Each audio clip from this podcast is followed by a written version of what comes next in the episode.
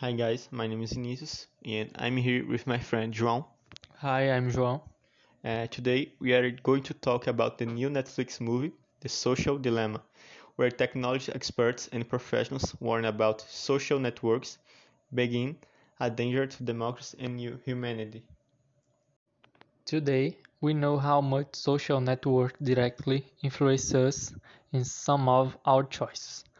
The more we use it, the more data companies keep about us, and the film mostly deals with algorithms. The film features several former employees of tech giants who explain how the backstage of the algorithms work. Everything we have done, all the clicks, the videos we have watched, the likes, all help to shape an increasingly faithful model.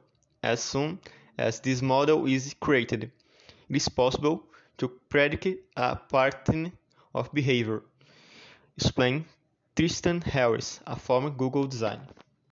The film has been praised by Netflix users and searches for exclude Facebook grew 250% after the film. On Twitter, 44% of people who watched the film said they thought about reducing the use of social networks.